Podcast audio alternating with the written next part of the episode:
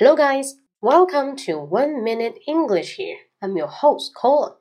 In today's section, I'd like to tell you what is the difference between I dislike and I don't like. 很多人觉得 I dislike 跟 I don't like 是一样的意思，表示我不喜欢。但其实 I dislike 表示非常的厌恶。OK，I、okay, dislike dogs. Of course, I like dogs. OK, I just being an example. 举个例子啊，我很讨厌狗。 呃，我其实蛮喜欢狗的。OK，我很讨厌狗。I dislike dogs. I dislike dogs. 但是呢，我只讲说，嗯，我不是很喜欢狗，但是呢，我也没有那么讨厌。你可以说 I don't like dogs. I don't like dogs. 清楚了吗？因为有很多人都会把 I don't like 跟 I dislike 混淆起来，其实不一样。Alright, so much for today. See you next time.